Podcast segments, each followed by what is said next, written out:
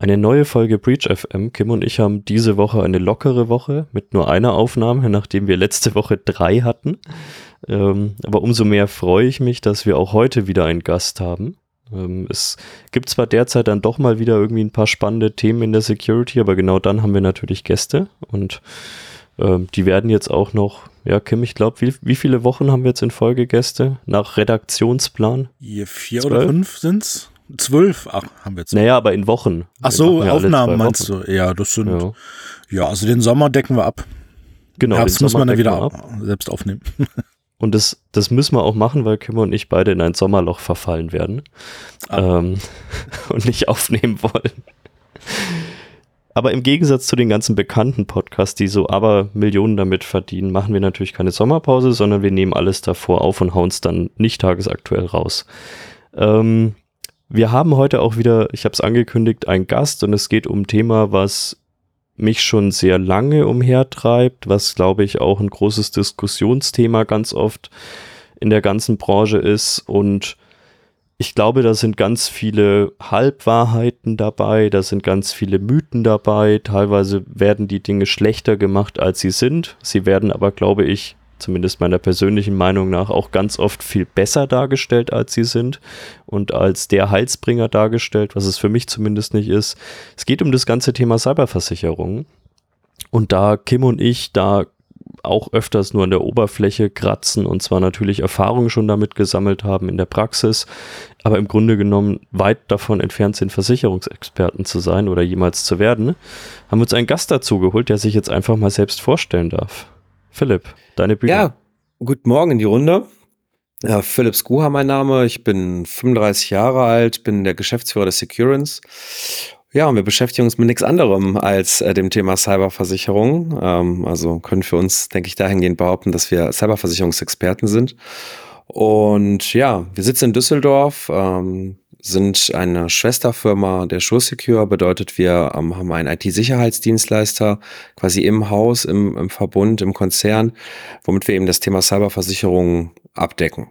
Ja, und das, ähm, wir machen auch viel mit unterschiedlichen anderen Dienstleistern, mit Herstellern, mit ähm, auch teilweise anderen Maklern, um denen zu helfen. Und ja, ich freue mich, hier sein zu dürfen heute. Ja, gerne. Wir freuen uns. Also danke schon mal, dass du dir die Zeit nimmst. Ähm, Vielleicht mal kurz zu deinem Background. Wie gesagt, äh, Kim und ich sind am Ende doch eher Techies.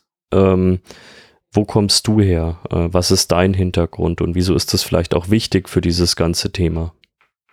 Also mein äh, Hintergrund ist wirklich ganz klassisch Versicherung. Ich habe irgendwann mal Versicherung gelernt, also eine klassische Ausbildung gemacht, äh, dann auch ein, ein Studium dazu und ähm, ja, habe relativ lange in dem Bereich gearbeitet, war aber ein klassischer Personenversicherer.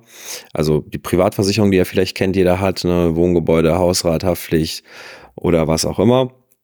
Und da ich mit dem einen Geschäftsführer der SureSecure schon seit der Abi-Zeit oder Vor-Abi-Zeit äh, befreundet bin, war und bleibe, ähm, hat er und diese Firma dann gegründet hat, ähm, habe ich auch gemerkt, wie dieses, dieses Thema Dynamik aufgenommen hat, wie, wie interessant es ist, wie wichtig es aber auch irgendwie ist oder wichtig geworden ist in den letzten Jahren.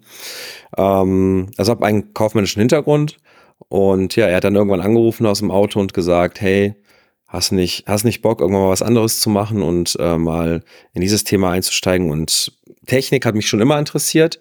Ich wäre aber ganz weit weg davon zu sagen, dass ich äh, ein Techie bin, äh, bin, war oder irgendwann sein werde. Ähm, natürlich hat sich das in den letzten zwei Jahren der, der, ja, der Firmengeschichte jetzt verändert. Wir sind deutlich tiefer in den, äh, in den Themen eingestiegen. Ich bin deutlich tiefer in die Themen eingestiegen, so dass ich jetzt schon ein sehr, sehr gutes Grundwissen im Thema IT und IT-Security habe. Ähm, für alle aber, ich sage jetzt mal, Leistungen, die wir erbringen, ähm, nutzen wir natürlich auch IT-Security-Consultants äh, und, und ganz viele Fachleute aus verschiedenen Bereichen, um eben, ich sag mal, das Thema gut abdecken zu können. Es mag jetzt erstmal eine lächerliche Frage sein, aber ich glaube tatsächlich, die ist gar nicht so unwichtig. Wobei geht es um bei einer Cyberversicherung grundsätzlich? Ähm, ich weiß, es gibt es natürlich auch immer in verschiedenen Facetten und verschiedenen Umfängen, aber was ist so das Grundziel, das ein Unternehmer äh, damit erreichen möchte, wenn er so eine Cyberversicherung abschließt? Und wieso müssen vielleicht auch so viele eine abschließen? Als kleines Beispiel, ich habe mal die Aussage bekommen, wir bekommen einfach kein frisches Geld von der Bank mehr, wenn wir nicht so eine Versicherung haben. Also was ist immer die Grundmotivation und was deckt so eine Versicherung denn im Grunde genommen überhaupt ab? Um, ähm, also die, die Grundmotivation der Unternehmen, ich sage jetzt mal früher, war zu sagen, okay, ich möchte diesen finanziellen Schaden, der durch einen Cyberangriff entsteht, der ja nicht immer bezifferbar ist, möchte ich äh, absichern. Ja, das war so, so war es früher. Und äh, früher, fr früher heißt vor so acht, neun Jahren, also die Branche ist jetzt auch noch nicht so alt. Ähm, da war es eben so, dass sie den finanziellen Schaden absichern wollten. Danach haben die gemerkt, ja, okay, wenn, wenn es aber zu einem Sicherheitsvorfall kommt, wen rufe ich denn da eigentlich an? Oder wer, wer kann mir denn helfen? Ja, das heißt immer mehr diese Assistenzleistungen, diese Nebenleistungen, Notfallrufnummern, die wurden auch zunehmend wichtiger. Das heißt, ähm, warum schließen die das ab oder was, was möchten die machen? Natürlich, eine Betriebsunterbrechung soll versichert werden, die Kosten für Forensik ähm, und, und andere Kosten, die Haftpflichtkosten, die natürlich entstehen können, sollen versichert werden. Und um die andere Frage zu beantworten, es gibt Banken, die sagen, ihr braucht eine Cyberversicherung. Es gibt Investoren, die sagen, ihr braucht eine Cyberversicherung. Ähm, es sind ganz, ganz viele unterschiedliche Faktoren. Es ist nicht gesetzlich geregelt, also kein Unternehmen muss gesetzlich eine Cyberversicherung abschließen, aber es gibt natürlich ganz, ganz viele Interess Interessenten, die so in einem Unternehmen sein können. Ähm, kann auch Compliance-Vorschrift äh, intern äh, werden, äh, auch Betriebsräte ähm, fordern das häufig, weil es natürlich irgendwo auch um Arbeitsplätze gehen kann, äh, wenn es zu einem sehr, sehr großen Schaden kommt und die Firma dafür nicht aufkommen kann. Also es ganz vielen verschiedenen Bereichen ganz viele verschiedene Bereiche haben ein Interesse daran, dass das Unternehmen gegen so einen ja, Sicherheitsvorfall geschützt ist, außerhalb natürlich der viel, viel wichtigeren, äh, noch technischeren Absicherung oder organisatorischen. Das wäre jetzt immer meine Frage. Ich sehe nämlich immer häufiger Unternehmen, die ähm, sehr proaktiv bei dem Thema Cyberversicherung sind aber sehr wenig aktiv sind, was Schutzkonzepte angeht. Und natürlich, ich glaube, du hast das gerade schon so ein bisschen zwischen den Zeilen gesagt, es bedarf natürlich beides und das eine kommt normalerweise vor dem anderen. Ich weiß, vor Jahren hat das teilweise noch ganz gut hingehauen. So unabhängig der Sicherheitsinfrastruktur hat man da, glaube ich, immer noch eine ganz gute Police bekommen. Ähm, was mich immer gewundert hat damals schon, weil da waren Firmen dabei, die ich vielleicht ganz sympathisch fand, aber bei denen ich gesagt hätte, als Versicherer würde ich denen gar nichts versichern. Ähm, also so wie die aufgestellt sind, stand heute, du, ja, ich habe es immer im, mit den ich weiß ja, was ich damals durchlaufen musste, um eine Krankenversicherung sauber zu bekommen, eine private. Also da musste ich ja alles Mögliche angeben, wann ich vor vier Jahren mal beim Arzt war wegen Kopfschmerzen. Ähm, und das alles hat ja wahrscheinlich den Abschluss beeinflusst, hat natürlich auch die Höhe der Summe beeinflusst und so weiter aber ich habe, wenn ich jetzt mal fünf, sechs Jahre zurückdenke, als ich so das erste Mal von den Versicherungen wirklich praktisch mitbekommen habe, nie wirklich gesehen, dass da irgendwie eine Einschätzung von diesen Unternehmen gemacht wurde, wie sicher die sind. Und ich wirklich Unternehmen hatte, bei denen ich mir gesagt habe, ich würde die um Himmels Willen nicht versichern gegen irgendwas. Wie hat sich das vielleicht auch verändert? Ähm, was hat die Branche, also die Versicherungsbranche selbst da auch erlebt? Haben die da wirklich ja auch mal schlechte Zeiten gehabt. Ich habe irgendwann mal eine Studie gelesen, da wurde gesagt, ach, wir haben, wir haben draufgezahlt bei den Versicherungen. Was, wie hat sich das so entwickelt und wie musste die Branche da vielleicht auch lernen? Ja, du hast das schon sehr, sehr richtig festgestellt. Ähm, witzigerweise komme ich eben aus dem Bereich private Krankenversicherung und das kann man äh, hier sehr, sehr gut vergleichen. Dieses, ja, diese Risikofragen, die gab es vor ein paar Jahren nicht. Also man hat irgendwann so eine Goldgräberstimmung gehabt in der Versicherungsbranche und gesagt, hey, das ist das neue große Feld, das ist Next Generation, wo wir eben auch als Versicherer Geld verdienen können. Und jetzt haben die aber dasselbe Problem, was wir irgendwie alle haben, Fachkräftemangel. Und im IT-Bereich ist der auch nochmal äh, enorm. Bedeutet, die haben, also ich will nicht sagen, dass sie die Preise gewürfelt haben, die haben schon irgendwas da gerechnet, aber ja, die Risikofragen waren sehr einfach, waren, wie du es schon richtig gesagt hast, überhaupt nicht ausreichend. Und da wurden eben Unternehmen versichert. Man muss sich das so vorstellen, bei zum Beispiel sehr großen Unternehmen. Ja, da gibt es ähm, sehr, sehr viele Versicherungen, die die haben und dann kommt eben neues Produkt und dann kommt der Makler oder direkt der Versicherer und sagt, hier ist noch eine Cyberversicherung, das ist wichtig wenn der Geschäftsführer oder wer auch immer dann überzeugt ist, dann haben die das eben mit ein paar Risikofragen gemacht. Jetzt wissen wir alle hier in diesem virtuellen Raum, dass die Schäden sehr real sind und dass nicht nur mal irgendjemand mit einem Hoodie in der Ecke ist und mal ein bisschen rumdrückt, sondern ähm, die haben sich professionalisiert und dann ist eben genau das passiert, was du gelesen hast. Die Schadenssumme hat die Einnahmen überstiegen. Ich weiß es jetzt nicht auf den Cent genau, aber ich meine, es waren irgendwie so 1,24 Euro pro eingenommenen Euro. Ähm, das bedeutet, die haben, die Versicherungswirtschaft hat in diesen Bereichen ja ein sehr großes Defizit eingefahren, was den einen oder anderen vielleicht freut, der sagt, endlich musste mal eine Versicherung zahlen. Ähm, aber wir wissen ja alle, ein Unternehmen, was Minus macht oder eine Branche, äh, eine Sparte in einer Branche, die Minus macht, ist nie gut. Das hat sich letztes Jahr schon ein bisschen verändert. Also in diesem Jahr, ich meine, es war auch 2021, ähm, waren da viele Großschäden bei. Also Schäden, die wirklich zu Buche geschlagen haben, wo ich sage jetzt mal eine Versicherungsprämie von 300.000, 400.000 Euro war und 25 Millionen Schadenssumme erreicht wurden. Und wenn das ein paar Mal passiert und wir sonst aber relativ im kleinen Bereich Cyberversicherung haben, dann, dann kommt es zu so einem Effekt. Ja, und die Learnings daraus waren oder sind, dass die Grundvoraussetzungen, um so eine Cyberversicherung zu bekommen, du kannst es dir so ein bisschen vorstellen, wie du es gerade mit deiner privaten Krankenversicherung verglichen hast, die sind sehr, sehr hoch.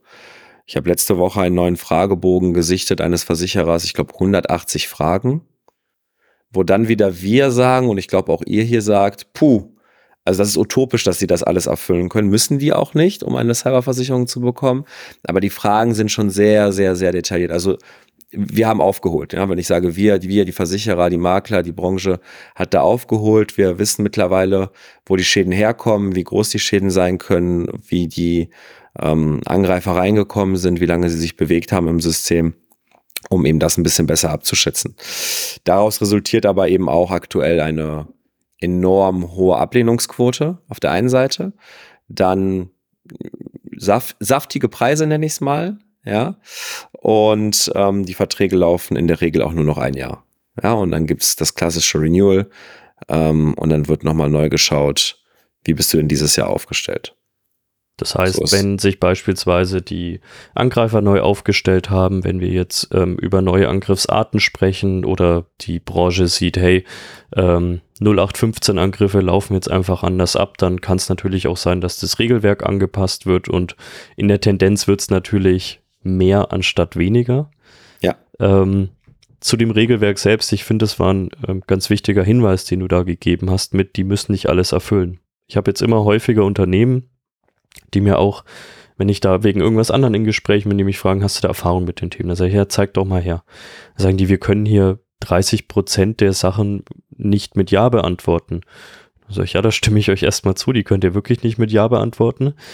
Ja, aber dann werden wir abgelehnt. Dann sage ich, jetzt wartet mal ab. Ähm, es ist ja auch ganz oft eine Darstellungssache man kann ja manchmal Anforderungen auch auf die eine oder andere Art erfüllen. Da hatten wir mal einen Podcast mit dem Max Imbil hier, da ging es stark um das ganze Thema Governance im Finanzbereich, das ist sehr ähnlich.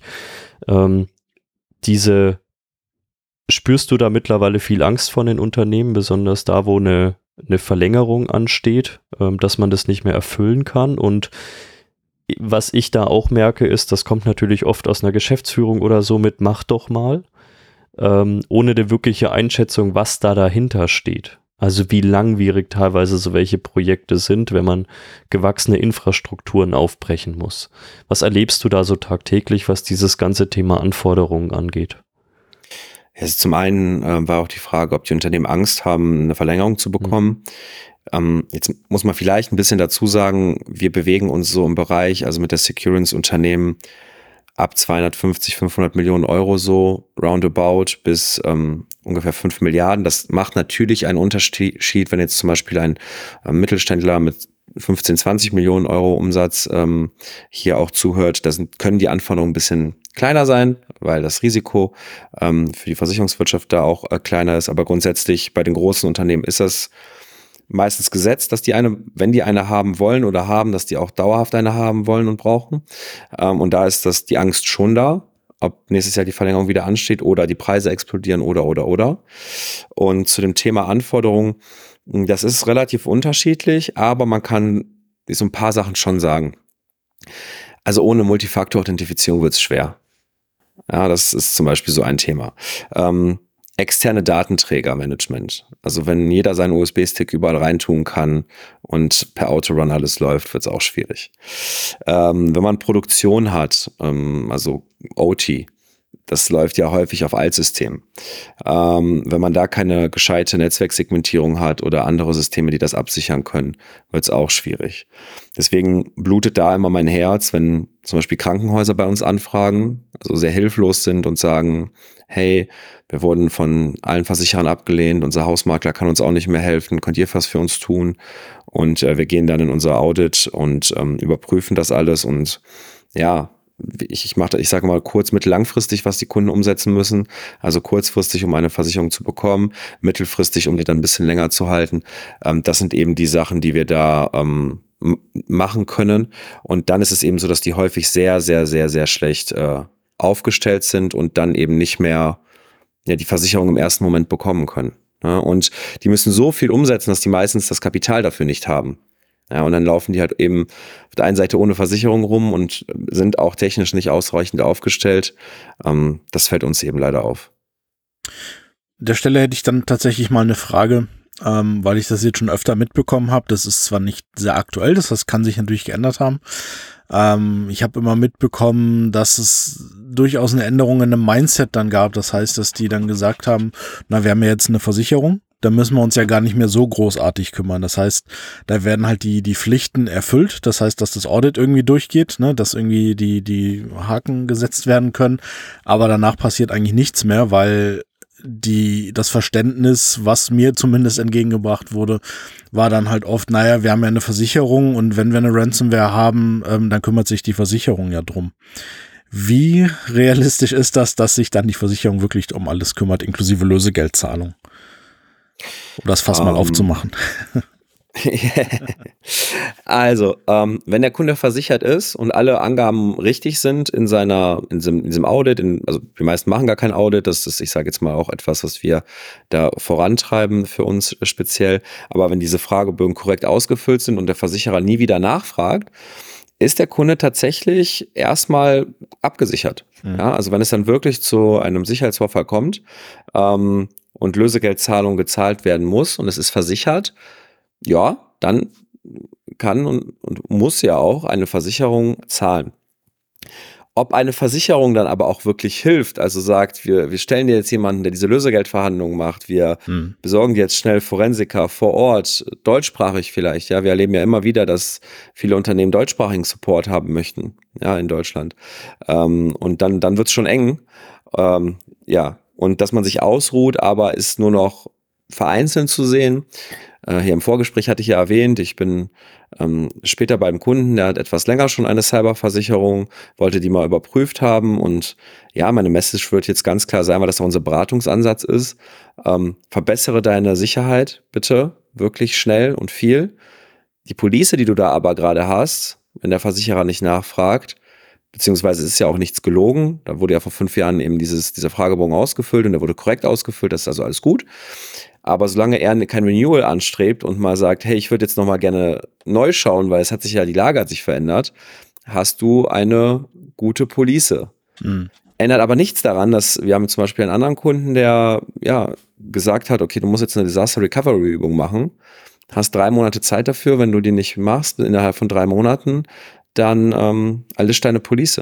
Jetzt ist natürlich da richtig Stress in den Abteilungen. Genau, ich weiß gar nicht mehr, wer von euch beiden das gesagt hatte. Da kommt irgendwann Geschäftsführer, CFO, wer auch immer, sagt, mach mal. Ja, wir hatten ein Requirement mal, da, da musste ein SOC sein, damit der Kunde überhaupt eine Cyberversicherung bekommen hat, wo wir schon gesagt haben, puh, bis du das umsetzen kannst, selbst wenn, das, wenn die Gelder dafür freigegeben werden, das wird ein paar Tage dauern.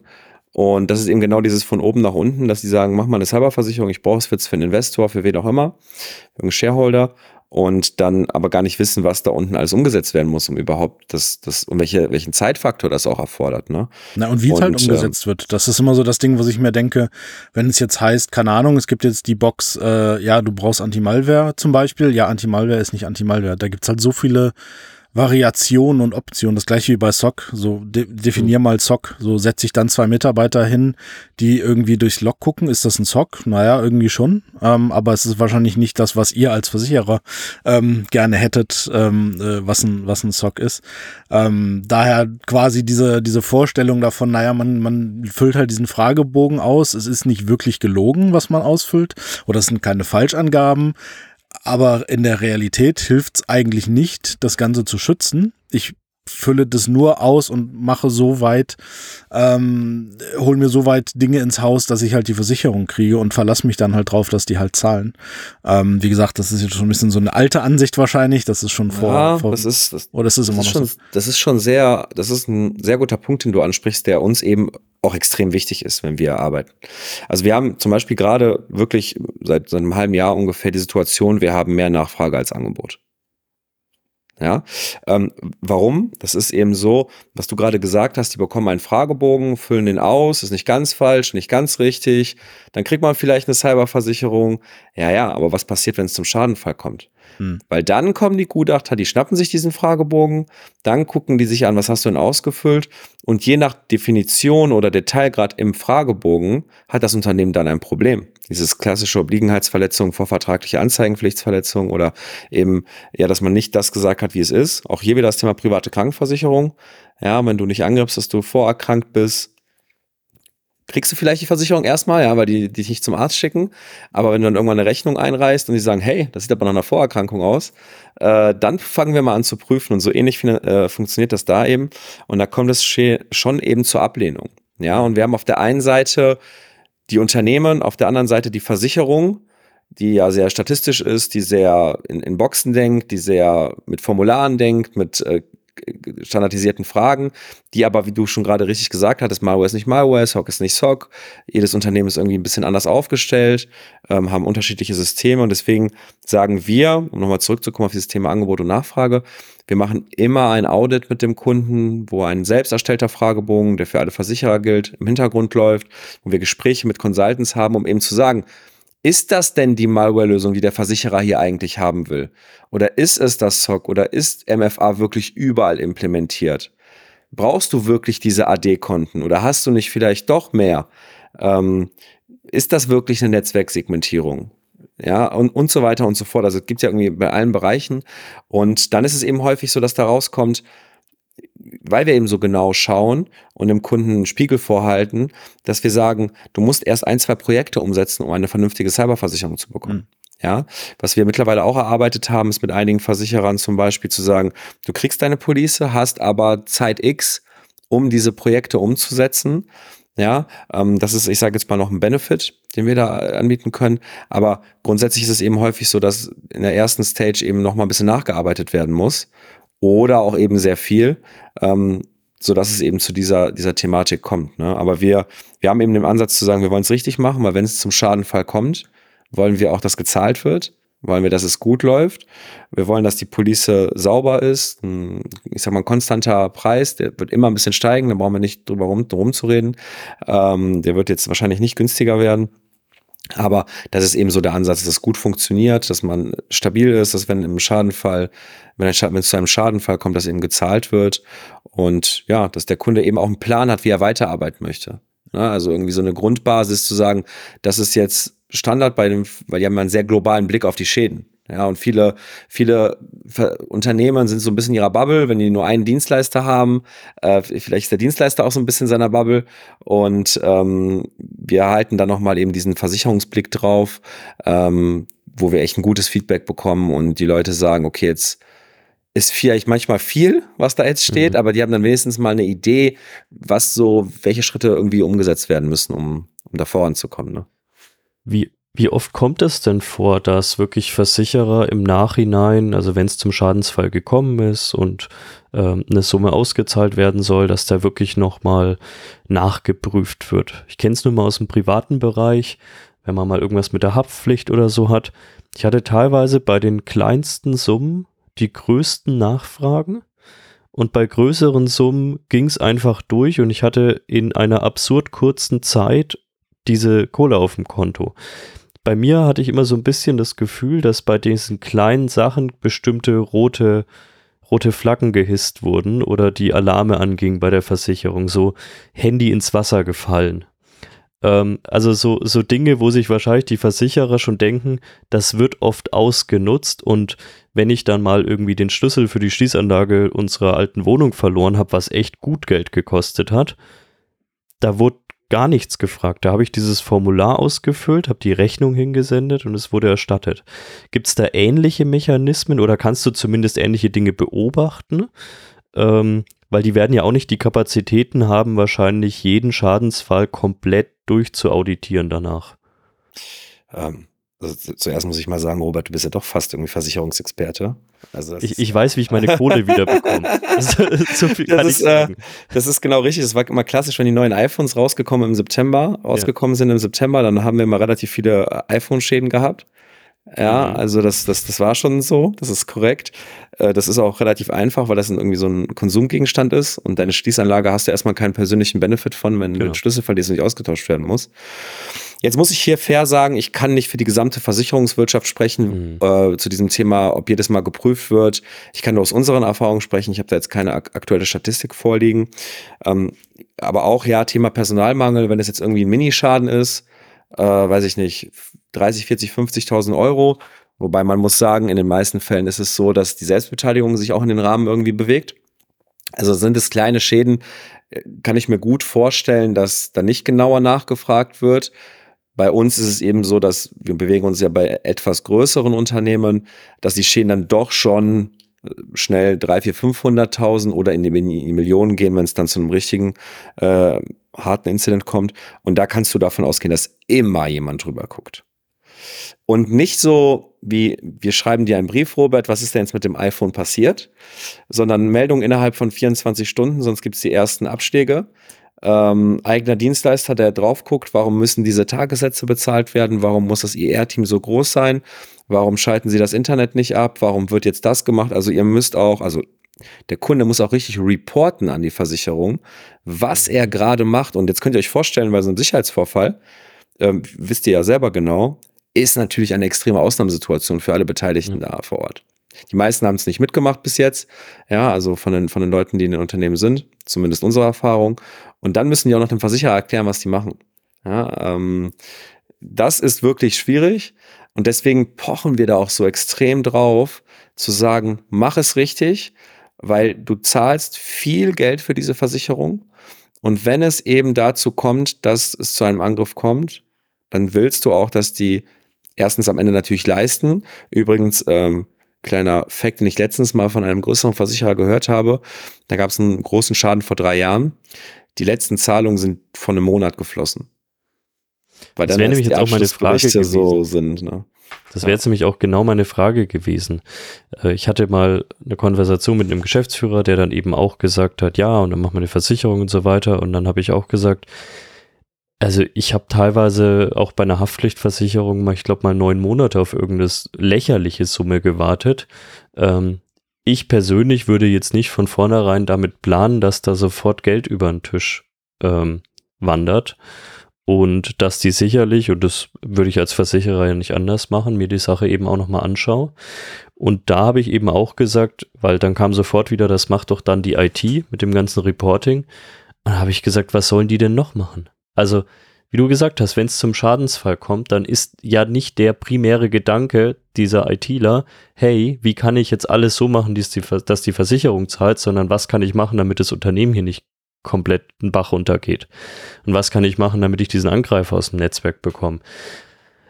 Du machst doch auch nicht in der Produktion, ist doch auch nicht irgendjemand, der am Band steht, dafür zuständig, am Ende Haftpflichtschäden oder so sofort sauber zu reporten und irgendwie den Schaden zu überblicken. Wieso soll das jetzt deine IT machen? Was siehst du da und wie könnt ihr da vielleicht auch helfen, Prozesse zu implementieren, die natürlich auch einhergehen mit eh schon gegebenen Notfallprozessen, weil ganz viele Dinge, die da notwendig sind, muss ich ja oder sollte ich eh machen. Vorfallseinschätzung, Vorfallsreporting und so weiter. Ähm, und was erlebst du da auch immer wieder? Ja, zum ersten, genau, das ist das richtige Thema, was du ansprichst. Die IT soll irgendwie alles machen. Es hat irgendwie, irgendwo ist da ein Computerzeichen. ja, oder hat irgendwas mit Cyber, IT zu tun, macht ihr das mal. Das sind überhaupt nicht die richtigen Personen dafür, ähm, aus vielen verschiedenen Gründen. Ähm, und die müssen dann irgendwie am besten noch einen forensischen Bericht an die Versicherung schicken, was da gerade passiert ist. Da kommt es immer zu Problemen. Ja, ähm, ja, meine Einschätzung nach das erste ist, viele Unternehmen haben gar keinen guten Krisennotfallplan, BCM, äh, Vorbereitung auf einen Incident oder, oder, oder. Also Vorbereitung ist tatsächlich alles. Ja, ich sag mal wirklich angefangen mit Mitarbeiter-Awareness, also dass irgendwie dazu auch nicht kommt. Aber eben auch, wenn was passiert, diese Prozessketten zu haben.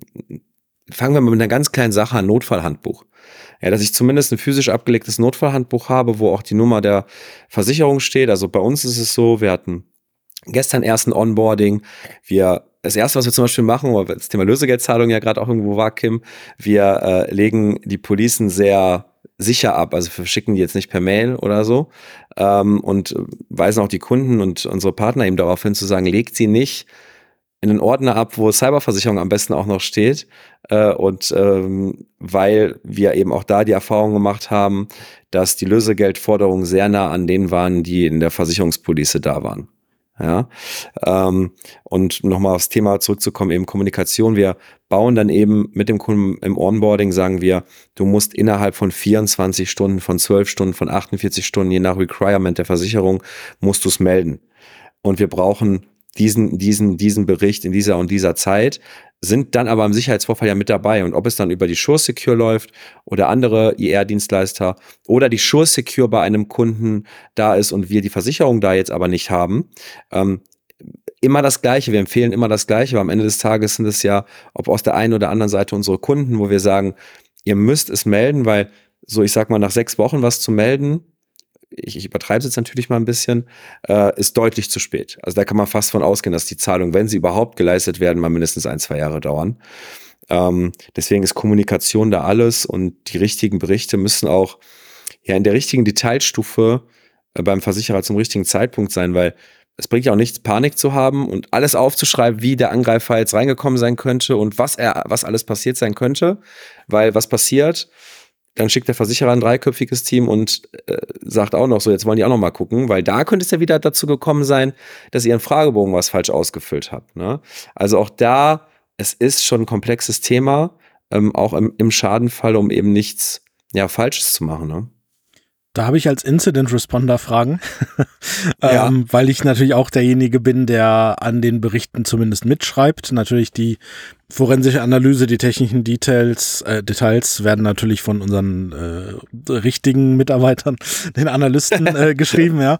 Ähm, aber ich schaue natürlich dann durchaus nochmal drüber. Ich schreibe zum Beispiel auf diese Executive Summary, also für die, sagen wir mal, für die Geschäftsleitung, das so zu übersetzen, das Ganze, dass die verstehen, was passiert ist, ähm, was tatsächlich nicht immer einfach ist, weil du natürlich extrem technische Details hast ähm, bei diesen Angriffen und das übersetzen muss in, ich sag mal ganz blöd, einfache Worte. Ähm, Jetzt haben wir es da natürlich auch oft, dass der Kunde sagt, ja, ich habe eine Cyberversicherung ähm, und die wollen jetzt irgendwie innerhalb von zwölf Stunden genau wissen, was passiert ist. Ähm, kann ich natürlich als Incident Responder sagen, ja, geht gar nicht. Ich kann ich dir nicht sagen. Ich sehe vielleicht wir hatten äh, ne, Infektion XY, wir wissen eventuell oder wir vermuten, dass es per E-Mail reingekommen ist. Das ist, was ich innerhalb von zwölf Stunden weiß. Und ich denke mal, als Versicherung reicht euch das erstmal nicht. Ähm, da interessiert mich dann so ein bisschen, wie oft in so einem laufenden Fall wollt ihr dann Informationen haben und wie schnell müsst ihr quasi diesen finalen Report, wo dann alles drin steht, äh, haben, weil es ist ja auch nicht immer der Fall, dass wir alles rauskriegen. Ähm, wenn der Angreifer ähm, gute Arbeit geleistet hat und da gibt's einige, die das sehr gut machen, die verwischen Spuren, die, wenn sie dazu kommen, verschlüsseln sie halt alles. Das heißt, die verschlüsseln natürlich auch die, die Anti-Malware-Software und die ganzen, also überall, wo sie rankommen letztendlich. Das heißt, du hast an forensischen Daten oft wenig und du reimst dir oft Sachen zusammen. Du erwähnst es zwar im Report, dann steht da sowas, wir gehen davon aus, dass, ne, dann steht nicht darin, dass es ein Fakt, sondern dass es einfach aus Erfahrung gehen wir davon aus, weil wir X gesehen haben, dass es Y passiert ist.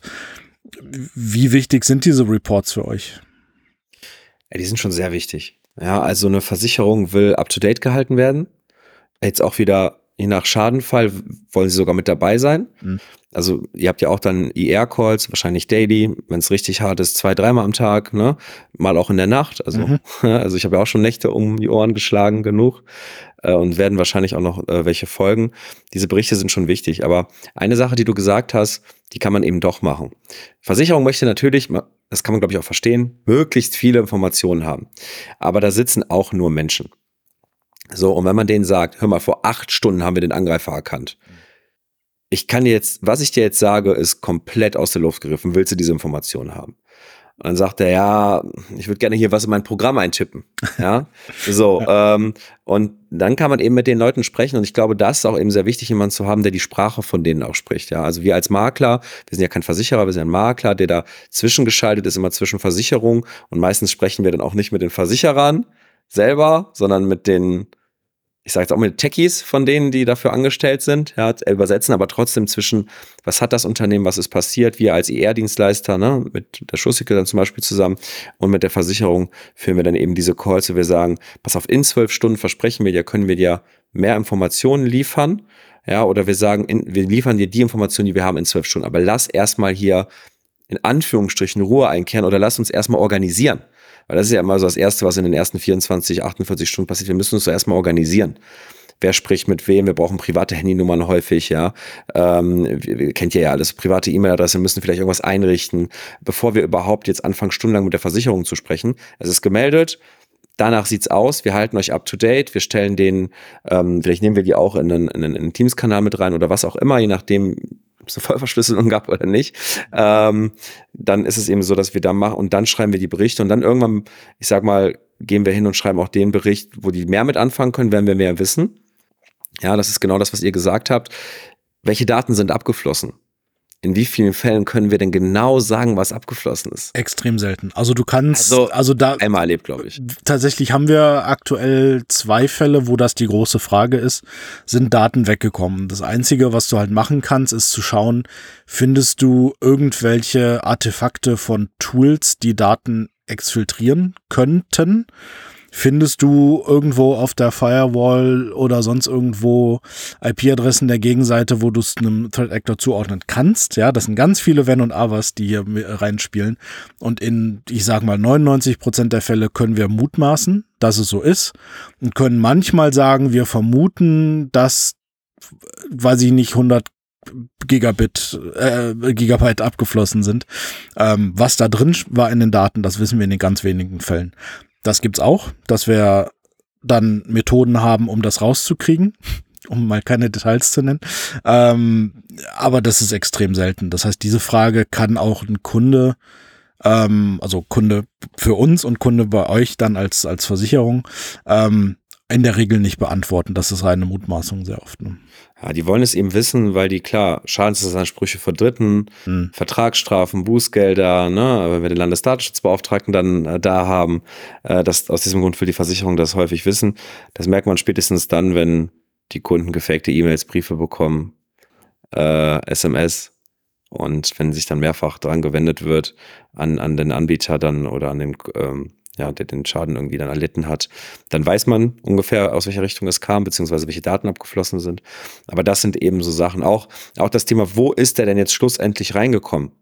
Mhm. Ja, ähm, man kann es häufig bestimmen. Die, die gesamte Kette ist aber nicht immer perfekt nachvollziehbar. Ja, aber wir schauen eben, dass unsere, wir haben auch spezielle Berichte, ja, also wir haben auch einen Bericht im Schadenfall entwickelt, der für Versicherung ist. Ja, aber der kann schon ein bisschen technischer sein. Der muss jetzt nicht mit wir sagen immer scherzhaft, ich bin, ich bin ja auch Geschäftsführer, mit bunten Bildchen für die Geschäftsführer mhm. sein, ja, damit er es versteht. Äh, der darf ruhig bei den Versicherern schon auch technischer sein. Wir machen ähm, beides. Haben, ja, wir machen auch bunte Bildchen ja, und wir machen ja, tatsächlich dann genau. die, die harten Fakten, die stehen dann weiter unten. Ja, genau. Ja, genau. Das ist immer von irgendwie, weiß ich nicht, irgendwie auch in der Hierarchie dann, oben stehen die bunten Bildchen und umso weiter tiefer du gehst, umso technischer genau. wird's eben. Und ähm, damit kann die Versicherung dann schon eben was anfangen, wenn man weiß, was wollen die eigentlich wissen. Mhm. Ja, ähm, was wollen die wissen? Die wollen zum einen wissen, ja, muss man also sagen, wie es ist. Gibt es ein Problem mit dem Fragebogen, mit dem Assessment, was vielleicht da war? Ist da auch wirklich alles richtig angegeben worden? Und das zweite Thema, was aber auch ist, weil ich will hier auch eine Lanze für die Versicherungswirtschaft brechen, die, die Zahlungsmoral ist schon sehr gut Ja, sonst hätten wir ja diese, diese Sachen nicht, dass wir mehr aus oder dass die Versicherungswirtschaft mehr ausgegeben hat, als eingenommen hat, ja. Also die, die, die leisten schon gut und ähm, die, die Ablehnungsquoten sind da auch in einem äh, geringen Bereich. Aber die schauen sich eben da zum einen an, wie ist der Fragebogen beantwortet und zum anderen, ja, was kann da das Unternehmen jetzt daraus lernen? Ja, die wollen ja auch einmal für das Unternehmen Learnings rausziehen, damit, wenn das Unternehmen weiter versichert werden soll, dass sie diese Lücken schließen, dauerhaft aber auch tatsächlich, um für sich selber zu lernen. Ja, wenn wir bemerken, das ist eine Schwachstelle, wo super häufig Angreifer reinkommen, ja, dann nehmen wir das in unsere Mindestanforderungen ein für die nächsten Kunden. Ja, dann kriegt der nächste Kunde, so ist das ja entstanden mit externen Datenträgern, mit äh, Multifaktor-Authentifizierung, mit EOL, EOS-Systemen, mit Netzwerksegmentierung. Das ist genau so entstanden. Wir haben, Netzwerksegmentierung war vor acht Jahren kein Thema bei den Cyberversicherungen. Ist okay, kannst du machen. Du musst ja irgendwie arbeiten, ne? Hieß es. Äh, und heute ist es schon ein sehr großes Thema. Ja, und so, und so wächst das eben auch aus diesen Schäden raus. Nehmt ihr das denn? Ja, Robert, bitte. Danke. Ähm, ich, also ich persönlich habe immer weniger Probleme tatsächlich mit den Versicherern, sondern ganz oft so mit äh, freien Maklern, die sehr plakativ irgendwas ins Internet pusten und im Grunde genommen entweder mit einem Drohgebärde ähm, besonders kleinere Unternehmen, glaube ich, da irgendwie reindrängen wollen. Also da geht es jetzt nicht wie bei euch um große Unternehmen, sondern halt ganz oft um sehr kleine Unternehmen. Aber ich glaube halt auch immer nur die halbe Wahrheit erzählen. Ich habe irgendwann mal gelesen, Kim und ich haben uns schon ein paar Mal drüber lustig gemacht mit, äh, was war? Fakt, Doppelpunkt, äh, ein von zehn Unternehmen gehen nach einem Cyberangriff insolvent. Und dann habe ich nach den Fakten gefragt und dann wurde es umgedreht, ja, ich soll das Gegenteil beweisen. habe ich gesagt, ja, wie jetzt? also, ich einfach das heutzutage. Aus, genau, ich sag, ich kann eben keine Fakten sagen. Ich kann nur ganz persönlich sagen, ich habe noch nie eine Insolvenz erlebt, beziehungsweise ich habe einmal eine Insolvenz erlebt, äh, da hat mir der Geschäftsführer ins Gesicht gesagt, das war der letzte Dolchstoß und ja, also wäre eh passiert so unter anderem. Und mit denen habe ich, glaube ich, ein größeres Problem, weil, wie gesagt, wenn ich jetzt Versicherer wäre, würde ich natürlich auch nachschauen, ist derjenige seinen Pflichten nachgekommen, wenn es jetzt um eine sechs-, siebenstellige Schadenssumme geht. Ein Thema, was ich dann doch bei den Versicherern immer so ein bisschen kritisch sehe, ich glaube, Kim und ich haben es beide schon mal ähm, erlebt, ist, dass in einer wirklichen Notsituation äh, gesagt wurde, hey, schaut mal in euren Vertrag, ihr müsst unseren Incident Response Dienstleister benutzen den wir euch bereitstellen. Ähm, das ist jetzt erstmal unsere harte Anforderung, dann wurde aber nicht geliefert. Also dann wurde tatsächlich ein Instant Response Dienstleister geliefert, der einfach nicht gut war, der einfach nicht viel von seinem Fach verstanden hat und dann irgendwann das Unternehmen gesagt hat, ich bleibe jetzt mal wirklich in dem Wortlaut des Geschäftsführers, wir scheißen jetzt auf die Versicherung, ich will jetzt, dass dieser Schaden eingegrenzt wird und irgendwie das Ding behoben wird. Und wenn mir meine Leute jetzt sagen, das funktioniert mit denen nicht, dann macht ihr das jetzt bitte. Ähm, ist das was, was noch häufig vorkommt? Wie siehst du das? Mir persönlich ist es auch erst einmal passiert, diese Aussage mit, wir können nicht mit euch, äh, sondern wir müssen den Dienstleister des Versicherers nehmen. Ja, so ein paar Sachen dazu vielleicht. Ähm, das ist ja auch wieder, wenn wir so ein bisschen ins, ins ich versuche mal auch so Parallelen zum Privaten irgendwie zu schlagen, damit äh, vielleicht die Zuhörerinnen und Zuhörer auch ähm, da ja ein, ein besseres Gefühl nochmal kriegen, das greifen können. Das ist so ein bisschen wie die Werkstattbindung im Auto, beim Auto. Ja, dieses, ihr müsst einen Dienstleister nehmen. Jetzt kann man sich das vorstellen, stell dir mal vor, in einer großen Stadt gibt es nur ein ATU und da musst du alle deine Schäden machen. Alle Versicherten von Versicherung Y und XY müssen da alle ihre Schäden machen. Also das ist schon mal das erste Problem die, dass die überhaupt den Schaden beseitigen können, weil es einfach so voll ist da, ähm, ist das erste Thema. Und dann kann man sich jetzt darüber streiten, ist das jetzt eine gute Werkstatt oder nicht? Also das, was du gesagt hast, ähm, machen die einen guten Job. Und ja, wir, wir in unseren Policen schließen das immer aus, ohne zu sagen, ihr müsst die Schuss Secure jetzt zum Beispiel nehmen als ER-Dienstleister, weil wir auch immer sagen, ihr müsst einen ER-Dienstleister haben, im besten Fall, der euch kennt der schon mal mit euch gesprochen hat, der vielleicht weiß, wie euer Netzwerk aussieht, die, wie eure Virusscanner aussehen, wie, der weiß, wie ihr aufgestellt seid, damit man einfach wertvolle Zeit eben spart im Notfall. Und was du gerade so ausgerückt hast, habe ich auch schon häufig gehört. Äh, scheiß drauf, wir müssen jetzt wieder hochkommen.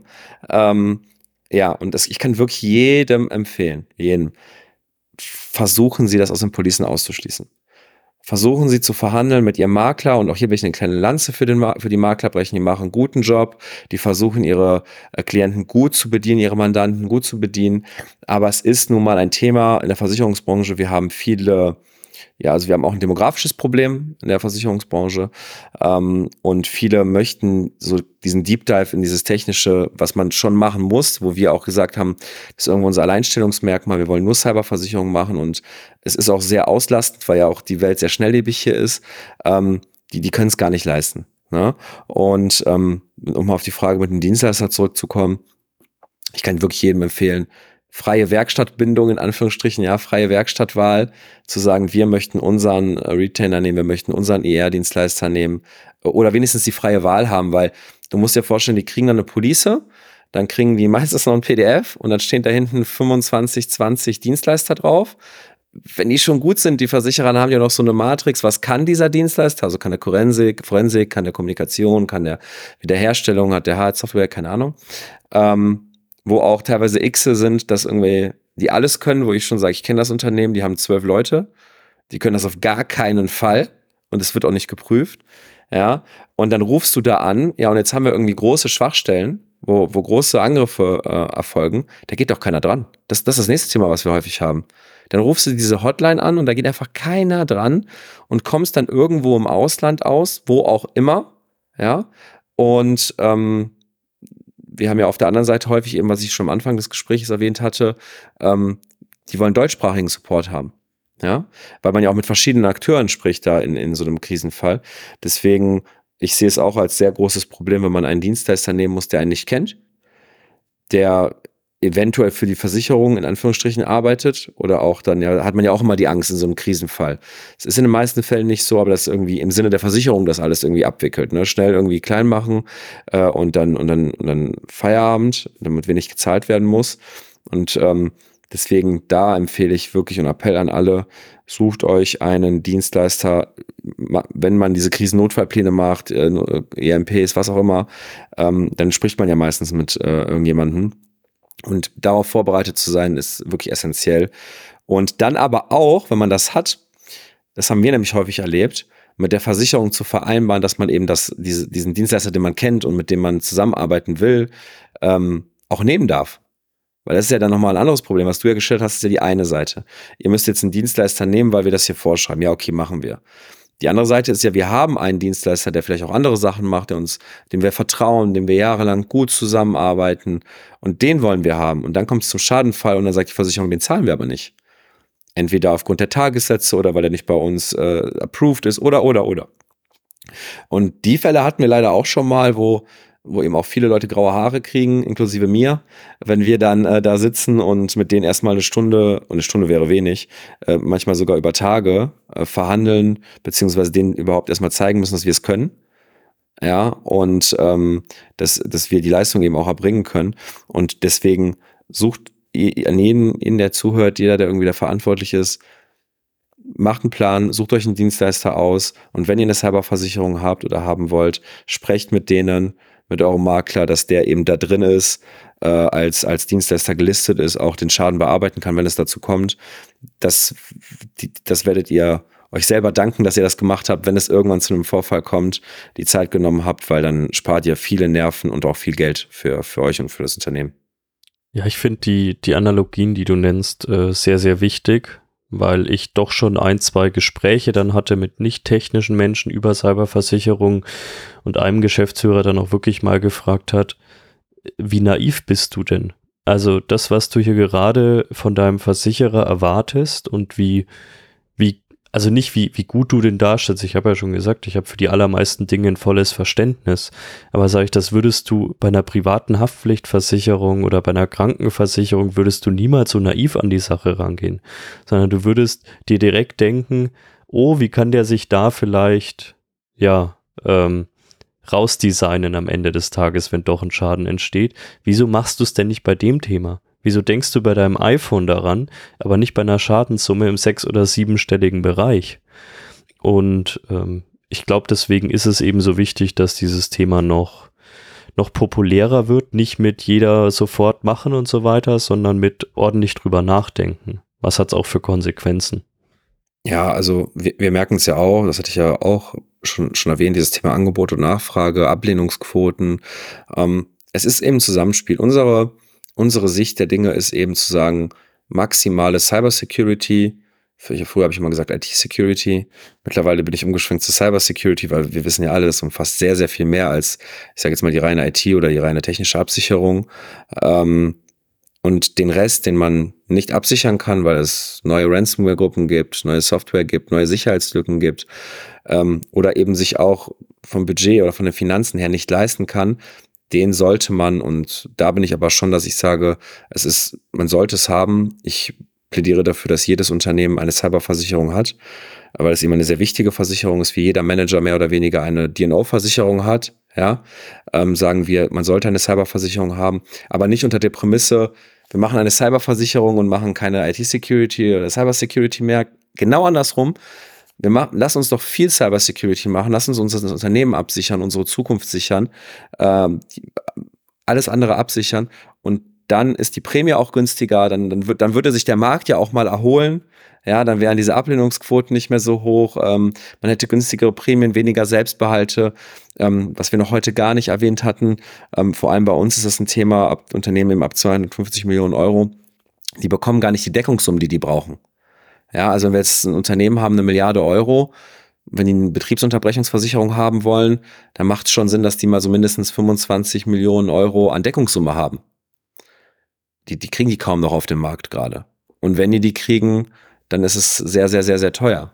Ja, ähm, und da arbeiten wir eben auch dran zu sagen, dass wenn wir einen Kunden versichern für vielleicht erstmal einen hohen Einstiegspreis, zu sagen, hey, mach doch diese Projekte, dann wird, dann, dann ist es wirklich so, dass deine Cyberpolice auch günstiger wird. Ja, nehmen wir wieder das ein richtiges Security Operations Center. Ja, wenn du das implementierst, dann, dann kannst du 20, 30 Prozent auf deiner Prämie sparen. Ähm, und das macht dann auch für die Kunden Sinn und ich glaube, da fühlen die sich auch wohl, weil die wissen, okay, das ist eine Strategie irgendwo hinter und wir wollen, dass das Unternehmen sicherer wird, weil wir als Makler haben ja auch den Ansatz, das kann man ja auch mal, mal so pragmatisch Sachen sagen, umso weniger Schäden wir haben, umso besser ist das für uns. Punkt. Punkt um. Weniger Arbeit, die Versicherer mögen uns noch mehr, weil wir denen noch äh, bessere Risiken bringen. Also es ist auch wirtschaftlich für uns einfach so gesehen.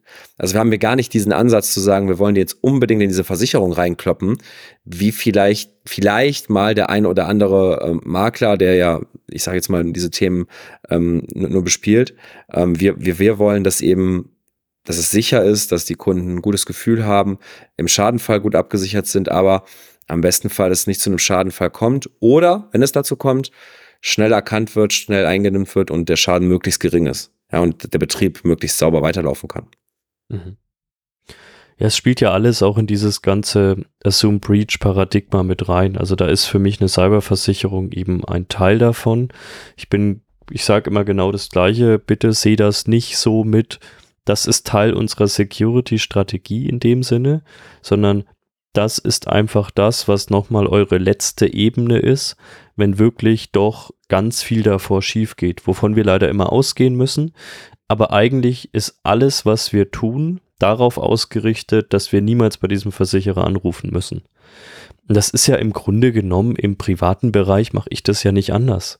Also gut, äh, Kim würde jetzt wieder sagen, meine sportlichen Events äh, mache ich das schon so, dass ich irgendwie bei der Krankenversicherung anrufen kann.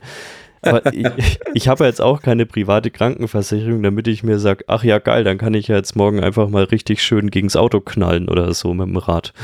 Sondern ja. ich mache das ja, dass wenn alles andere schief geht, dass wenn meine Bremsen nicht funktionieren, ich das Auto nicht sehe und sonst irgendwas, äh, dass ich dann die Möglichkeit habe, dass mich sofort jemand bestmöglich umsorgt. Und ich glaube, wenn wir dazu mehr übergehen und natürlich eine Relevanz in diesen Versicherungen sehen und natürlich alles geplant ist, dass die auch funktioniert im Ernstfalle, aber dass im Grunde genommen auch so ein Fragebogen hergenommen wird und gesagt wird, was ist die Motivation des Versicherers hinter dieser Anforderung? Und wie kann ich nicht einfach nur einen Haken dahinter machen, sondern wie kann dieser Haken auch dazu führen, dass wir unsere ähm, Resilienz wirklich erhöhen? Weil ich glaube, besonders Kim und ich, wir machen das lang genug, wir wissen immer, wie wir eine, so eine Governance-Anforderung uns irgendwie so hinbauen können, damit wir einen Haken dahinter machen können, und zwar ehrlich einen Haken dahinter machen können, ähm, und zwar relativ schnell, das aber gleichermaßen das eigentlich nicht die Resilienz gerade erhöht. Und das ist, glaube ich, so ein ganz wichtiger Punkt. Wie kann ich einen grünen Haken dahinter machen, ohne, ja, oder auch mit, ne, mit einer Auswirkung tatsächlich, die meine Angriffsfläche verringert.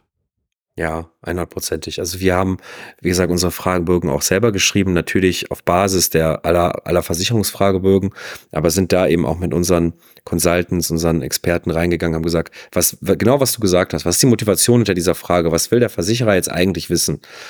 Und manchmal sind die Fragen, ich nehme jetzt auch mal wieder einfaches Deutsch, so beschissen formuliert, dass die meisten Leute da gar nichts mit anfangen können. Ja, und, und in der Praxis vor allem nicht. So, dann haben wir die eben so umformuliert, die Fragen, oder so formuliert, sage ich mal, dass man eben was damit anfangen kann. Und wenn wir eben diesen Gespräch, es gibt teilweise Audits, die wir durchführen, da hängen wir 15 Minuten an einer Frage. Aber wir auch diskutieren. Und das ist auch gut so.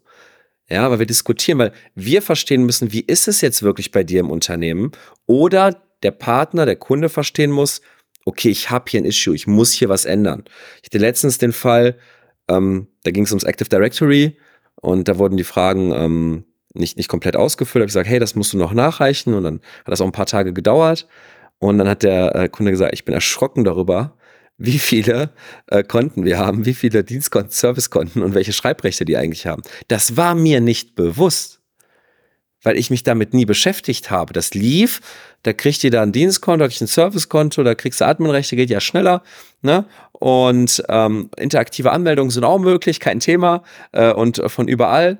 Und ähm, ja, also dahingehend ist es auch eben diesen Spiegel vorzuhalten ne? und zu zeigen, hey, du hast hier ein, Thema und da sind die auch sehr, sehr froh drum, weil häufig das werdet ihr wahrscheinlich auch feststellen, die, die, je nachdem welches Unternehmen, welche Größe, die haben gar keine Strategie, keine Sicherheitsstrategie und die schwören so ein bisschen umher. Und äh, wie, heißt es, a fool with a tool is still a fool, ne? Also du kannst dir die geilsten Sachen kaufen, äh, wenn du die aber nicht richtig einsetzt oder es wird nicht richtig äh, betrieben, bringt dir das gar nichts. Die geben dann super viel Geld aus für äh, super tolle Sachen und ich sag, sperrt auch erstmal deine USB-Slots. Damit würde ich mal anfangen. Ja, und äh, es ist schön, dass der Geschäftsführer Geschäftsführer ist. Der sollte trotzdem Multifaktor-Authentifizierung benutzen. Ja, auch wenn er sagt, er hat keinen Bock. Da hätte ich jetzt gleich mal eine, eine, ein Beispiel und eine Frage. Ähm, ein Thema, du hattest jetzt mehrmals erwähnt, ist das Thema Netzwerksegmentierung. Jetzt wissen wir natürlich alle, dass so ein Netzwerk äh, bei einem größeren Unternehmen nicht von heute auf morgen einfach mal segmentiert wird. Das ist eine teilweise jahrelange Aufgabe, überhaupt erstmal die Kommunikationsbeziehungen in so einem Netzwerk zu erfassen, um daraufhin gehend ein Regelwerk aufbauen zu können. Firewalls sind schnell gekauft, die brauchen zwar ewig, bis sie geliefert werden, aber an ja. sich geht es meistens nicht um den eigentlichen Kauf, sondern es geht darum, ein sinnvolles Regelwerk zu machen, weil sonst ist ja die führt man ja die Anforderungen des Versicherers ad absurdum, weil die eigentliche Motivation dahinter ist ja, dass man laterale Bewegungen unterbinden möchte. Und dass man im Grunde genommen einen Thread relativ schnell einkesseln kann. Das hilft natürlich nicht, wenn ich einfach nur logisch irgendwelche Subnetze bilde, sondern ich muss auch restriktive Regeln dazwischen machen, die mir das dann auch ermöglichen. Jetzt hatte ich mal den Fall, dass mich auch ein Unternehmen darum gebeten hat, ihnen so ein bisschen bei der Formulierung zu helfen, was unsere Technologie angeht. Ähm, da habe ich gesagt, klar, kann ich euch gerne helfen. Und da ging es zum Beispiel wirklich konkret ums Thema Netzwerksegmentierung, wo wir gesagt haben, ja, das Unternehmen hat einen konkreten Plan, das zu machen. Wir sind auch derzeit dabei, überhaupt erstmal so eine Segmentierungsphilosophie aufzustellen, nach welchen Parametern wollen wir in Zukunft segmentieren. Aber ganz realistisch gesagt, das wird Minimum drei Jahre brauchen, bis das wirklich komplett global galaktisch umgesetzt ist. Jetzt haben die aber Folgendes gemacht. Mit unserer Hilfe haben wir einfach mal formuliert, was wir gegen laterale Bewegungen denn tun. Dass wir zum Beispiel gesagt haben, wir setzen XDR-Komponenten auf Endpunkten ein, die automatische Isolation zum Beispiel durchführen können, wenn sie laterale Bewegungen eines kritischen Grades sehen. Wir haben zusätzlich eine Netzwerk-Appliance, die Netzwerk-Traffic passiv untersucht, das heißt über Spiegelports untersucht und damit auch laterale Bewegung wirklich auf Ebene des Core-Switches sieht. Ähm, alles halb technisch, halb architektonisch formuliert, aber einfach mal formuliert, wieso schützen wir uns trotzdem gegen Netzwerk-laterale Bewegungen. Und am Ende ähm, wurde auch nochmal mit dem Versicherer wirklich in die Bütten gegangen und es wurde darüber diskutiert und der Versicherer hat gesagt, das ist okay für uns. Ihr habt einen Plan, wie ihr segmentieren wollt und ihr habt uns sehr glaubhaft dargestellt, dass ihr laterale Bewegungen auch heute schon gut unterbinden könnt und dass das Teil eures Sicherheitskonzeptes ist. Wie wir oder wie wichtig ist deswegen vielleicht auch so eine Beratung von euch oder eben auch anderen, ähm, weil diese Anforderungen ja wahrscheinlich nicht immer schwarz-weiß sind. Und wie oft gehen diese Zwischenlösungen, die ich jetzt gerade genannt habe? Um, ähm, das war wirklich Musik in meinen Ohren, was du erzählt hast, weil du das schon, du hast, was wir gerade irgendwie auch gesagt haben, was will der Versicherer eigentlich hinter einer Frage? Dem ist ja nicht wichtig, dass du Netzwerksegmentierung machst, per se. Ist, ne, ihm, ihm geht es genau darum, was du gesagt hast, diese lateralen Bewegungen zu verhindern, die Ausbreitung zu verhindern. Und das es ist nicht immer schwarz-weiß, man kann immer mit den Versicherern reden, ist eigentlich immer so. Ja, es gibt, wenn du eine kompensierende Maßnahme hast, um das in eine einfache Sprache zu übersetzen, wenn du eine kompensierende Maßnahme hast zur Netzwerksegmentierung in einem bestimmten Bereich, es gibt ja auch Bereiche, da kannst du, es gibt manche Versicherer, die sagen, EOL oder EOS-Systeme müssen abgeschaltet sein. Es darf nicht sein, dass die noch da sind. Jetzt wissen wir vor allem aus dem Health-Bereich, was ich auch schon erwähnt hatte, das geht gar nicht. Ja, diese MRTs, CTs, die laufen auf alter Software, die müssen neu lizenziert werden. Das, das macht keiner. Das bedeutet, die, die müssen laufen. Wenn wir aber, und nichtsdestotrotz müssen die auch kommunizieren. Und wenn wir jetzt große Krankenhäuser oder sowas haben, wo es eben dauert, bis man eine Netzwerksegmentierung oder andere Sachen einführt, dann muss man sagen, dem Versicherer eben glaubhaft darstellen und glaubhaft auch, dann auch muss es auch technisch sein. So und so machen wir es so schränken wir ein. Oder jetzt gerade geht das nicht, wir gucken aber genau drauf auf die Endpunkte, ja, wir, wir schauen uns das genau an. Oder wir haben andere Maßnahmen, äh, die wir ergreifen können, sehr schnell, um es einzudämmen, dann ist es für die Versicherung in Ordnung. Es ist aber schwierig, wenn man jetzt wieder, wenn ich jetzt wieder hingehe und sage, okay, ich schicke dem Kunden einen Fragebogen, den, den leite ich im besten Fall noch an die Versicherung weiter, dann kommt ein Katalog, den ich nicht verstehe, dann schicke ich das äh, dem Kunden, du bist abgelehnt, hier sind so ein paar Sachen, die du vielleicht umsetzen musst, wir sprechen uns in drei Jahren, wenn du es umgesetzt hast. Da ist dem Kunden nicht geholfen. Und wie gesagt, ich möchte hier kein böses Blut oder Makler schlecht reden, die machen wirklich einen tollen Job. Ich war ja auch schon viele Jahre in der Branche tätig, ähm, aber im Bereich Cyberversicherung ist es eben anders. Ja, dann, dann dem Kunden ist geholfen, wenn man ihm sagt, was er eben machen kann. Und Experten wie jetzt in dem Fall wie dich, ja, die sagen, ey, Versicherung, was willst du eigentlich? Und wir als Makler sagen eben, sprechen schon diese Sprache der Versicherung auch und sagen denen, was ist euch hier jetzt eigentlich wichtig oder wo ist euer größter Painpoint in diesem Bereich? Ja, ähm, und dann kann man mit dem, mit dem Kunden ja auch sprechen. Kannst du das nicht so und so umsetzen? Oder wenn du das hier anders machst, dann haben wir schon, ist uns schon allen, allen geholfen, ja. Ähm, das passiert bei uns aber schon glücklicherweise in den Audits. Also wenn wir unser, unser Cyberpolicen-Audit machen, ähm, dann analysieren wir es schon und wir wissen schon, wo das der Painpoint der Versicherung sein wird. Weil es sind ja viele Versicherer, die wir da auf die, die wir zugreifen, die aber natürlich alle eigentlich eins wollen. Im besten Fall, es kommt nicht zum Schaden und wenn, nur zu einem kleinen, müssen wir uns nichts vormachen, ja. Ähm, und dieses ist immer die Frage, wie gefährlich ist diese Frage? Also, was zielt diese Frage ab? Die Frage zielt darauf ab, wie gefährlich ist es, dass ein Angreifer reinkommt, sich ausbreiten kann, verschlüsseln kann, großen Schaden verursachen kann. So, und wenn wir die Frage mit Nein beantworten müssen, wir haben keine Netzwerksegmentierung oder keine ausreichende, haben aber eben, was du gerade eben geschildert hast, umgesetzt und schauen da sehr, sehr genau drauf, dann ist es für die Versicherung genauso in Ordnung. Ja, weil, weil ihr, ihr Bedürfnis ist, sage ich mal, befriedigt, da eine gewisse Sicherheit in diesem Bereich zu haben. Und ähm, wir gehen eben hin mit dem, dem Report und sagen dem Kunden, du bist wahrscheinlich versicherbar, ja, oder du bist auf jeden Fall versicherbar. Es ist auch mal so ein bisschen branchenabhängig, äh, umsatzabhängig, in welchen Ländern agiere ich und so weiter und so fort. Oder wir sagen, schlechtes AD-Konzept oder kein AD-Konzept, keine Netzwerksegmentierung, kein Multifaktor-Authentifizierung. Wir brauchen gar nicht die Versicherung anzufragen. Du musst erstmal noch deine Hausaufgaben machen, lieber Kunde, aber nicht mit dem erhobenen Finger, sondern wir können dich unterstützen. In den meisten Fällen arbeiten wir dann natürlich auch noch mit anderen Dienstleistern zusammen, die die Netzwerke vielleicht gemacht haben, Systemhäuser, ja, oder andere Sachen arbeiten wir Hand in Hand, um eben dem Kunden da zu helfen, im ersten Fall überhaupt dahin zu kommen zur Versicherung. Es ist eben auch sehr häufig so ein bisschen angelehnt an die ISO, kann man sagen. Ne? ISO, BSI Grundschutz, Sicherheitsgesetz 2.0, NIS 2, da kann man so ein bisschen sich dran langhangeln. Mhm. Da gehen die Versicherer immer mehr hin. Ja, die sagen, wenn es eine äh, Legal Requirement sein wird, und es wird NIS 2 für die viele, viele Unternehmen werden nächstes Jahr, ähm, dann warum sollten wir das nicht nehmen? Ja, und ähm, so ein bisschen dahin geht die Richtung. Ja, das ist ja auch das, was ich immer häufiger sehe, ist, dass ähm, die Unternehmen natürlich einem massiven Governance-Druck ausgesetzt sind, aber zum Glück sich die Dinge immer mehr konsolidieren. Das heißt nicht, dass es wenig Arbeit für die Kunden ist, weil du musstest beim einen Governance äh, Werk musst es so ausdrücken, beim anderen musst es so ausdrücken. Also es bleibt eine Heidenarbeit und ich würde mir auch manchmal wünschen, dass man das auch wirklich mal faktisch konsolidiert und nicht nur zwischen den Zeilen. Ähm, aber ich habe jetzt neulich zum Beispiel auch wieder ein Audit miterlebt, ein TISAX-Audit. Die waren früher echt lächerlich. Da kam Auditor manchmal gefühlt, ich habe es mal begleitet, irgendwie für fünf Stunden rein, hat ein paar Fragen gestellt, hat bei Excel irgendwie überall grün hingemacht und dann ging es zum Mittagessen. ähm, also ich habe es auch schon anders erlebt, aber wie gesagt, das war mal ein Erlebnis vor boah, sechs, sieben Jahren. Ähm, das ist natürlich mittlerweile auch ganz anders. Und da fallen Maßnahmen raus, bei, dem ich, bei denen ich dann auch sage, ey, wenn du die nicht umsetzt, musst du nicht zu einem Cyberversicherer gehen, dann musst du gar nicht mit NIS 2 planen und musst du auch sonst eigentlich nichts machen, weil das ist Common Sense, was da drin steht.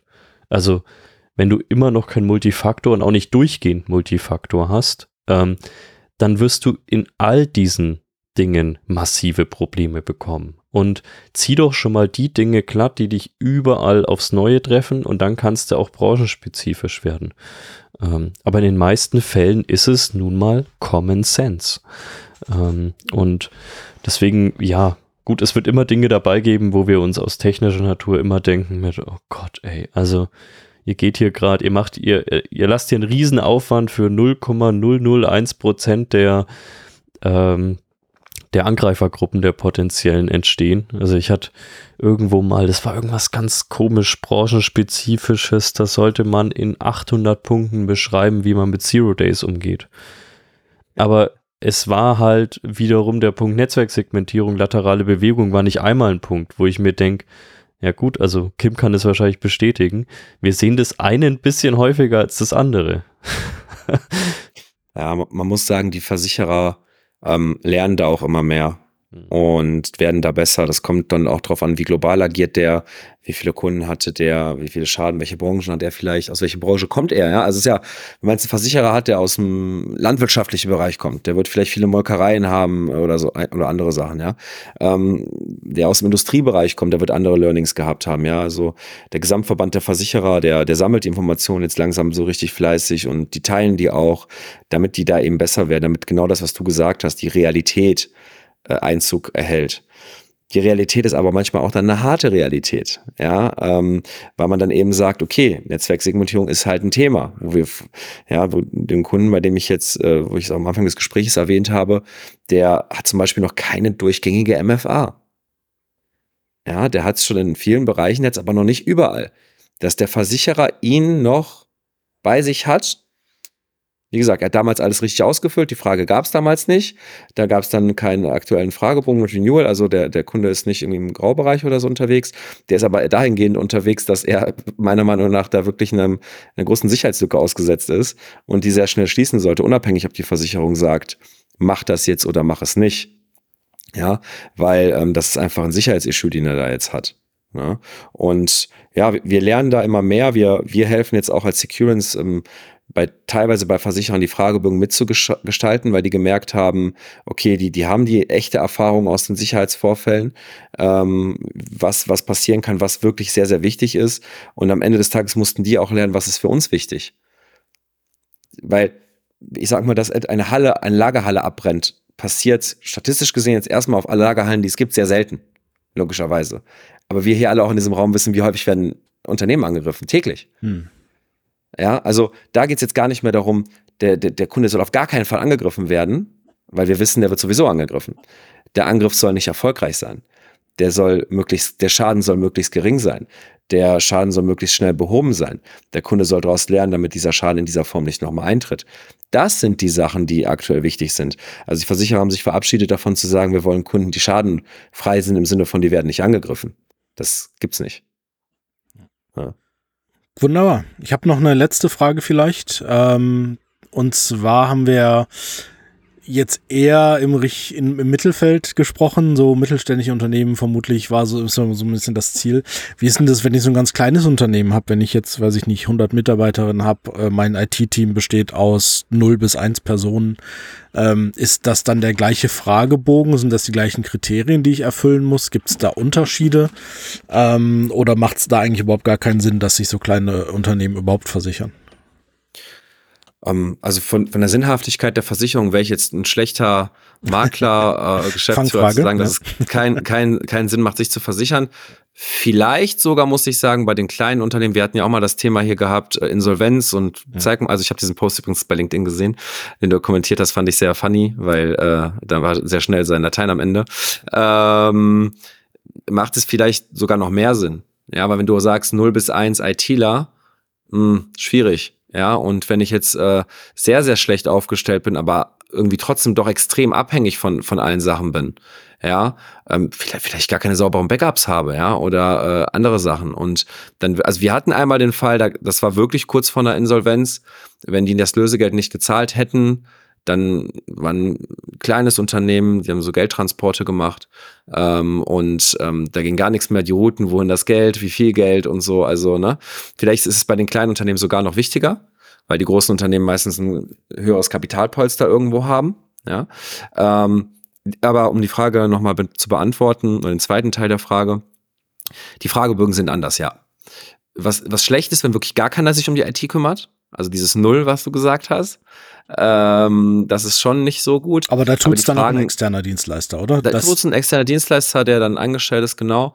Ähm, und die Fragen sind dann anders. Ähm, aber wie gesagt, Multifaktor mhm. kommt auch da mittlerweile. Klar. Ja, dann geht's um äh, ja, klassischen, klassische Firewalls, klassischen Mail-Schutz, Malware-Schutz. Das sind so zwölf bis zwanzig Fragen, sage ich mal so, für diesen kleinen, für dieses kleine Unternehmen. Und die Prämien sind auch vertretbar. Mhm. Ja, also auch hier ähm, kann ich sagen, Leute, guckt euch das an mit eurem Hausmakler, ähm, wo auch immer. Ähm, der kann euch da, kann euch da helfen. Euer Dienstleister kann euch da helfen. Das sind, wie gesagt, zwischen also maximal 20 Fragen, eher so manchmal 12 oder so, je nach, je nach Versicherungsgesellschaft. Und die Prämien bewegen sich, ich sage jetzt mal Unternehmen, 100, 100 Mitarbeiter, 20 Millionen Umsatz weiß ich nicht, zwei bis 3.000 Euro irgendwie sowas. Mhm. Ja, und das ist schon dann für irgendwie zwei, drei Millionen Euro Deckungssumme wirklich gut, wenn man bedenkt, dass Unternehmen, die eine Milliarde Euro Umsatz machen und 10 Millionen Euro Deckungssumme bekommen, dafür 350.000 Euro zahlen. Stimmt, klingt fair. ja, klingt, äh, Klingt nicht ganz proportional. ja, wir wissen alle, warum das so ist. Das Risiko, dass das Unternehmen angegriffen wird und die 10 Millionen ausgereizt werden. Das ist ja auch wieder hier das, der private Bereich. Ich, ich denke, wir haben alle drei eine private Haftpflichtversicherung. Ja, Deckungssumme klassisch in unserer privaten Haftpflichtversicherung, weiß ich nicht, 20, 30, 50 Millionen Euro mhm. und kostet 6, 7 Euro im Monat. Wie geht denn das? Ja, wer hat schon mal einen 50 Millionen Euro Haftpflichtfall gehört aus dem privaten Bereich? Also jetzt nicht Kfz, sondern ist sehr selten. Dass aber ein Milliardenunternehmen 10 Millionen Euro Cyberversicherungssumme ausschöpft. Das geht schnell. Kommt sehr häufig vor. Ja. Dann machen wir mal zwei Tage Betriebsunterbrechung, ja, ja. dann sind die durch. Genau, die 10 Millionen Euro, ja. Kommen noch ein paar Bußgelder drauf und dann sind die sogar ausgeschöpft. Deswegen, ähm, auch kleine Unternehmen sollten sich das anschauen. Vielleicht, vielleicht vor allem kleine Unternehmen, die nicht ähm, die Mittel haben, vieles umzusetzen oder eben auch nicht die Idee haben, was wollen wir eigentlich, wo wollen wir eigentlich hin?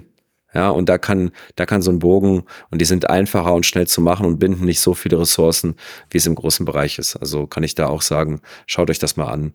Da gibt's, da gibt's gute Angebote, weil da eben auch ähm, die Versicherer schon ein bisschen ja, Erfahrung haben und das Risiko dann irgendwo für dich als Unternehmen abgedeckt ist, für den Versicherer aber gar nicht so hoch. Da hätte ich auch noch eine, eine letzte Frage. Ich glaube, damit äh, können wir wahrscheinlich auch den Podcast ganz gut zu einem Ende bringen. Ähm, so ein kleiner Ausblick. Ähm, das ist ja derzeit ein Thema Cyberversicherung, das eben stark daraus getrieben wird aus einer privaten Hand. Also äh, zwar betrieblich, privat, aber es gibt jetzt nicht irgendwo eine gesetzliche Anforderung. Wir haben gesagt, vielleicht stellt eine Bank mal eine Anforderung oder eine Branche stellt irgendwelche Anforderungen, dass man was haben muss. Es gab ja vor zwei, drei Jahren mit dieser Ahrtal-Katastrophe auch so eine große Diskussion rund um Pflichtversicherung, Elementarversicherung. Ähm, wenn man sich jetzt natürlich, und das wurde immer im Kontext Klimawandel und Naturkatastrophen gebracht, es wird ja alles wahrscheinlicher.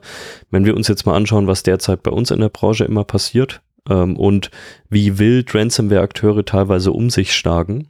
Ähm, und ja, dass man manchmal wirklich so ein bisschen Beiwerk dessen ist. Äh, glaubst du, dass sich in diese Richtung noch mehr entwickeln wird? Jetzt gar nicht mal vielleicht von Gesetzgeberseite, aber im Allgemeinen, dass das immer häufiger aus irgendeiner Richtung eine Anforderung wird. Du brauchst hier eine Cyberversicherung.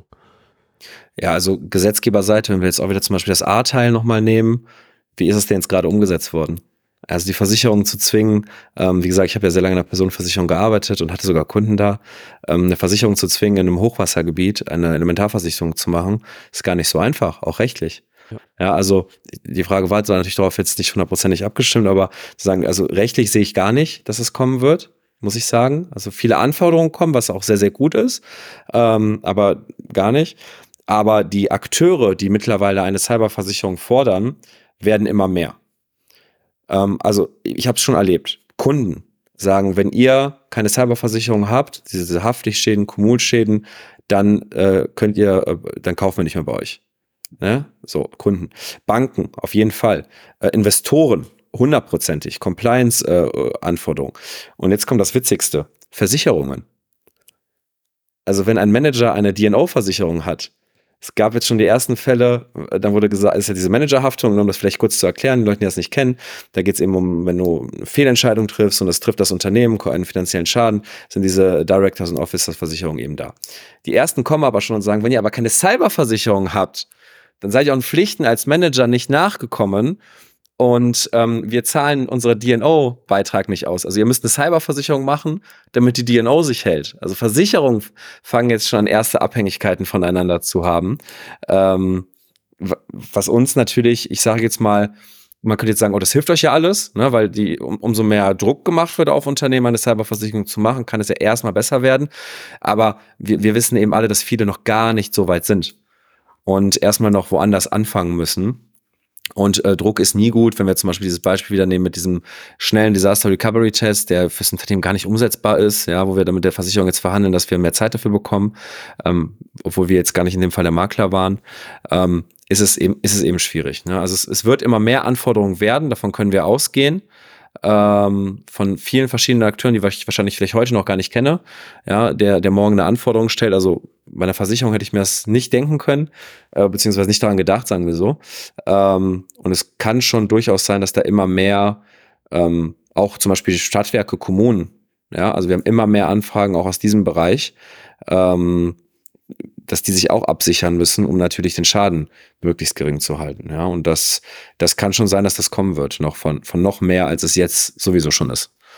Ja, das ist doch ein, ein schöner Ausblick. Ich denke, das ist alles auch in der Branche wird sich wahrscheinlich auch viel wieder ändern. Wir hatten es ja schon gesagt, wenn sich Angreifer ändern, dann werden sich auch Anforderungen wieder ändern. Aber ganz viel von dem, was wir besprochen haben, bleibt Common Sense. Ähm, ich kann nur noch mal darauf hinweisen, wenn man da wirklich auch noch mal eine Beratung möchte, äh, gerne einfach mal bei euch melden. Ich werde euch einfach mal verlinken, werde dich auch mal verlinken. Die Woche braucht äh, oder die Folge braucht ja noch ein paar Wochen, um rauszukommen.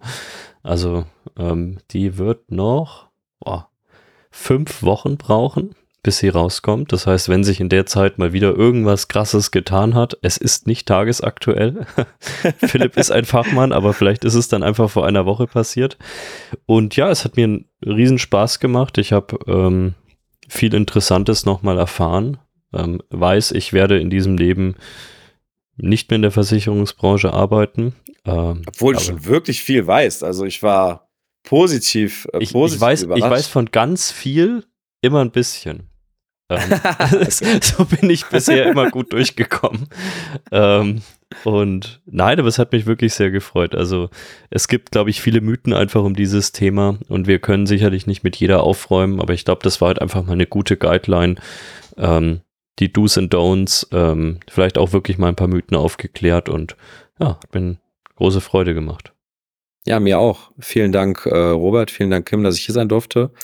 Ähm, mir hat es auch sehr viel Spaß gemacht. Ich rede natürlich sehr, sehr gerne über dieses Thema und ähm, ja, tatsächlich helfen wir aber auch gerne äh, Unternehmen, unabhängig davon, ob die jetzt was bei uns abschließen oder nicht, einfach äh, diese Grundberatung zu machen, weil uns ist, wie gesagt, am Ende sind wir irgendwie dann doch alle im Boot. Uns ist geholfen, wenn die gut aufgestellt sind, wenn, wenn das alles gut positioniert ist, damit wir einfach ja, da zusammen wachsen können als gesamte Branche. Na, das, das hilft uns dann schon. Ja, vielen Dank nochmal. Ja, sehr schön. Dann, Dann höre ich, ich gerne in sagen- fünf Wochen rein. Ja, ähm, dann würde ich einfach sagen, wir belassen es dabei. Äh, Kim und ich werden irgendwann mal wieder eine News-Folge machen. Es hat sich dann doch ein bisschen was Interessantes angestaut und ja. Ansonsten wünsche ich euch, wann immer ihr das hört, eine schöne Woche, ein schönes Wochenende und genießt hoffentlich das schöne Wetter. Alles Gute, wünsche ich auch. Bis dahin. Tschüss. Ciao.